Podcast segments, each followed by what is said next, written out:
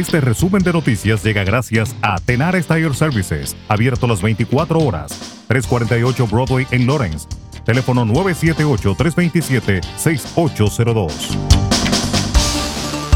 La policía arrestó a un hombre identificado como Pedro Nieves, de 29 años, por su participación en un accidente automovilístico fatal a fines de abril en Lawrence, Massachusetts, según las autoridades.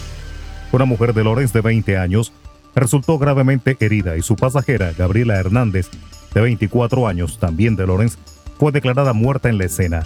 En total, cuatro personas fueron hospitalizadas con heridas graves después del accidente del 29 de abril.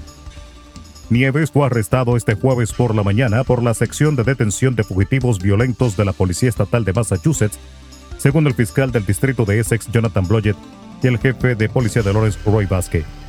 El video de vigilancia del accidente es asombroso, mostrando un automóvil chocando de frente contra otro. La fuerza del choque cortó uno de los automóviles en dos, haciendo que la mitad se deslizara hacia el estacionamiento de la tienda de conveniencia E-Market en la esquina de Winthrop Avenue y South Union Street, alrededor de las 12.23 de la madrugada, según las imágenes del choque. En solo una semana, otras 150 personas vacunadas dieron positivo por coronavirus en Massachusetts, según los últimos datos estatales, lo que eleva el total de infecciones irruptivas a casi 4.000 hasta la fecha.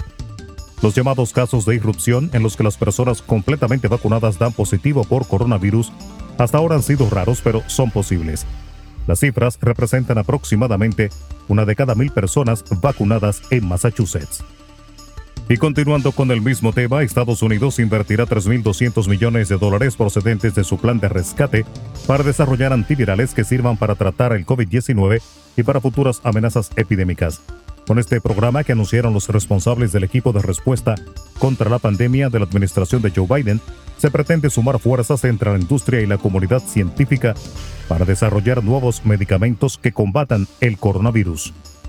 El Tribunal Supremo de Estados Unidos salvó este jueves la reforma sanitaria de 2010 conocida como Obamacare, al fallar en contra de una coalición de 17 estados conservadores liderados por Texas, que argumentaban que partes de la ley eran inconstitucionales. Esta es la tercera vez que el Tribunal Supremo de Estados Unidos acude al rescate de la pieza más importante del legado del expresidente Barack Obama, una ley sanitaria que ha dado cobertura a más de 20 millones de personas en Estados Unidos y que los republicanos llevan una década tratando de derogar.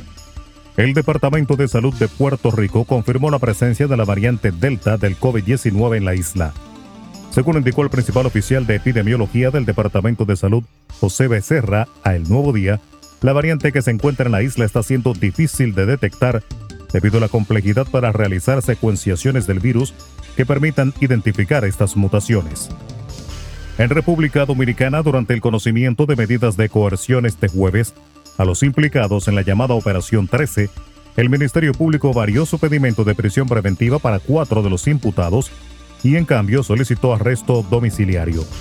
La ex presentadora del sorteo, Valentina Rosario, Jonathan Brea, Carlos Berigüete y Felipe Toribio, fueron favorecidos con una variación de sus medidas por parte del Ministerio Público, que en principio había pedido prisión preventiva por un año para todos los encartados.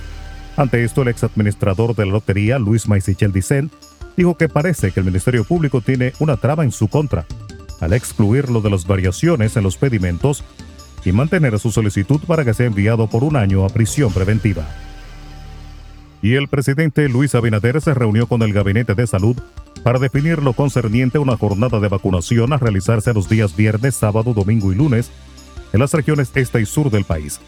Daniel Rivera, ministro de Salud Pública, explicó que todos los ministerios del gobierno se pondrán a disposición de la jornada para movilizar a las personas a los centros de vacunación.